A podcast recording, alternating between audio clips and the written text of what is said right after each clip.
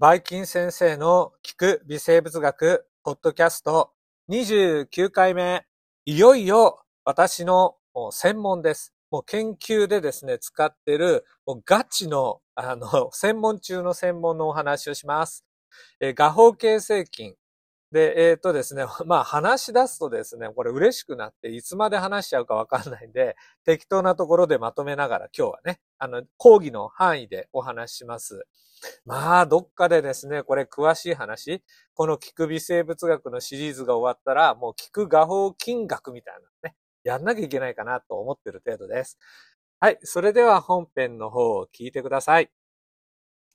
えー画法形成菌、もうほんとですね、グラム陽性菌のメジャーなですね、グループなんですね。で、いいやつ、悪いやつ、いろいろいます。で、それから好気性のものとか、嫌気性のものとか、もう本当私たちの身近なもので言うと、食品としてね、納豆もあれ画法形成菌が作ってますし、それから毎日もう死ぬまで我々と体の中に一緒にいる腸内細菌の多くも画法形成菌です。では、画法形成菌のね、今回はもう悪いやつ、病原性菌についてお話をしていきましょう。まあ、代表的なものとして、バチラス属では炭疽菌、セレウス菌、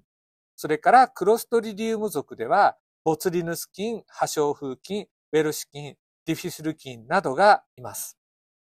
で、そもそも、芽胞って何じゃいっていうと、まあ、別名ですね、内生胞子とも言います。この内生胞子っていう言葉は、英語でね、芽胞を示す単語、エンドスポアを、まあ、そのままエンド、中でしょ？スポア、胞子だから、訳したあの言葉です。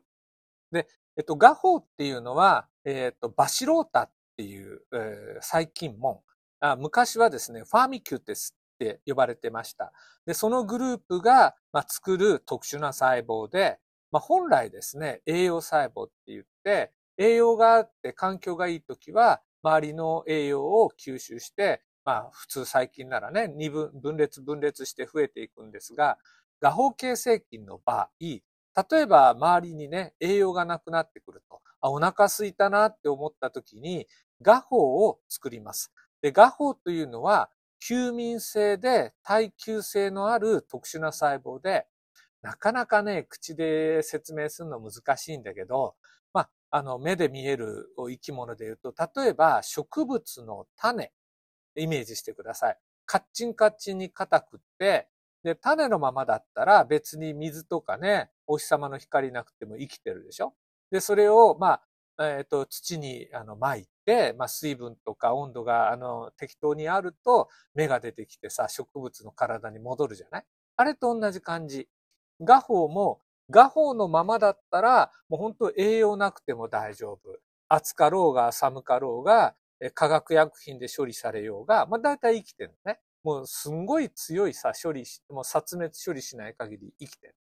で、そこに、今度はあの栄養増殖に必要な環境ね、栄養とか温度とか水分っていうのが整うと、発芽って言って、本当にね、植物みたいに、の種みたいに芽が出て、栄養細胞になって増えていくんです。さあ、そういったね、特徴を持った、もう本当にこう、面白い性質を持った画法菌なんだけど、まあ、病原性菌ってなってくると、その画法を作るっていうことが、まあ、あの、人にとってはですね、厄介な特徴の一つになるんです。で、大きく、まあ、分けてですね、酸素があって、えっ、と、まあ、酸素がある環境で生きている画法菌、えー好気性の画法菌、あるいは通性嫌気性の画法菌のグループ、バチラス属っていうグループと、変性嫌気性のグループ、つまりね、酸素があったら嫌なグループ、クロストリディウムっていうグループに分けられます。では今日最初ですね、炭素菌、えーバチラス属の方からお話ししていきましょう。炭素菌は、えー土壌細菌の一種です。で、世界中のですね、土壌にいて、で、ところどころっていうかな、世界のどこでも同じ濃度じゃなくて、すごく炭素菌がたくさん土中、あの、土壌にね、混ざってる地域っていうのがあります。日本はまあそれほどでもない地域ですね。で、炭素菌がまあたくさん、まあ土壌中で、特に画法になって、あの、ずっといるんですけど、で、そこに、まあ人、あるいは動物がやってくると。で、皮膚に炭疽菌ね、傷口とかの場合は傷から入ってくるかもしれないし、皮膚に付着した場合もね、そこで、えっ、ー、と、炭疽菌の画法が、まあ、発芽して、今度増え始めるんですね。で、皮膚の表面に病変を作る。で、この時にですね、なんか、壊死が起こって、皮膚の表面でですね、皮膚っていうか、合成皮膚の表面から組織の中に入っていって、組織が壊死を起こして黒くなる。で、要するに炭素の炭っていうのは炭の、あの黒いあれですね。木炭とかの炭のこと。あんな風な色に皮膚の表面がこう病変を起こすから炭素って呼んでるんです。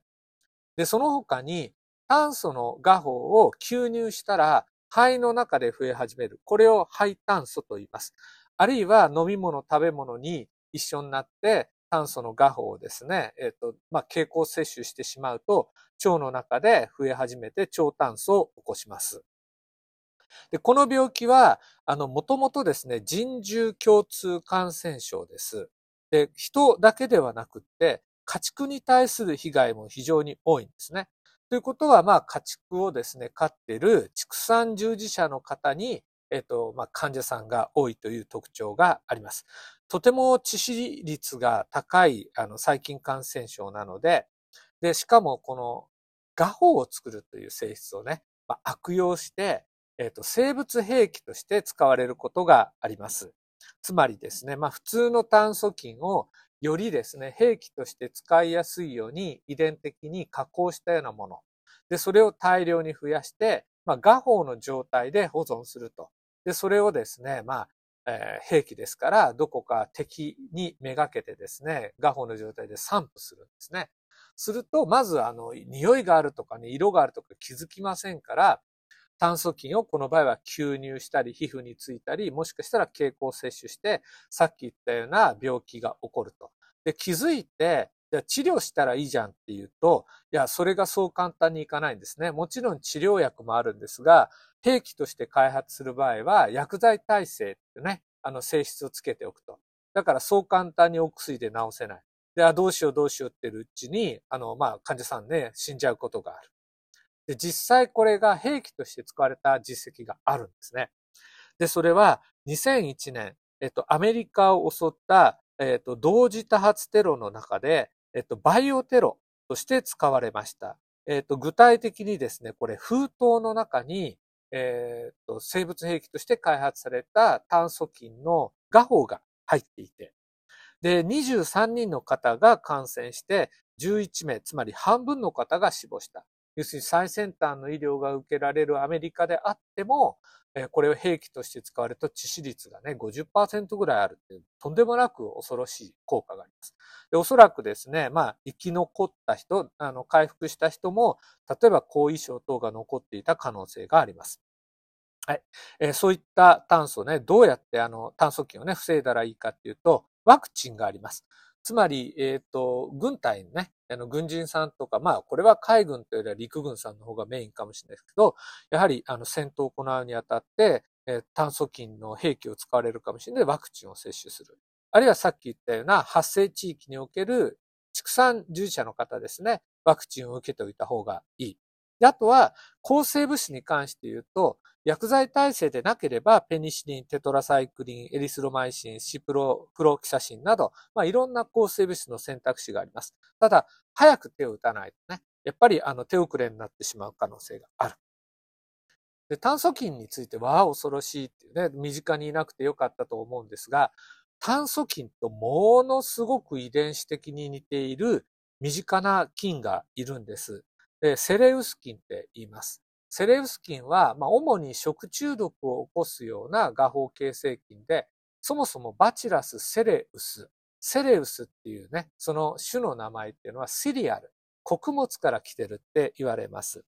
要するに穀物っていうと、お米とか小麦とかね、えー、そういったものをイメージしてください。そこにですね、いっぱいくっついてるんですね。だから、まあ、お米を使ってご飯を作る。あるいは小麦を使ってパンを作るときに、画法の場合ですね、加熱してもなかなか死なないんですね。じゃあ、調理した後ね、お米だったらご飯になった後、え小麦だったらパンを作った後にも画法が残っていて、で、そこに適当な水分、特にご飯の場合ですね、えっ、と、加熱ずっとしとけば、菌は増えないんですけど、まあ、例えば常温でご飯を置いておくと、画法が発芽して、増えて、えセレウス菌のね、食中毒を起こすことがあります。まあ、パンは乾燥してるから大丈夫だと思うんだけど、やっぱり今度パンをね、何か湿らせた、あの、サンドイッチみたいな形かな？に、あの、加工したようなパンですね。水分活性があるようなパンにすると、まあ、セレウス菌が生えてきて食中毒を起こす可能性があります。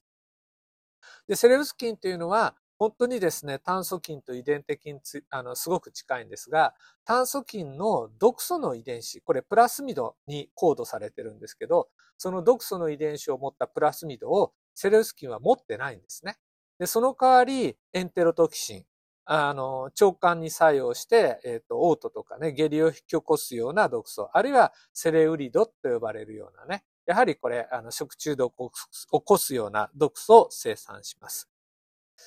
じゃあ、えっ、ー、と、次ですね。嫌気性の画法形成菌のお話をしましょうか。うん、なんか長くなっちゃうから、次ちょっと一回切りましょうかね。はい、ここまで聞いてくれてありがとうございます。お疲れ様でした。バイバイキーン。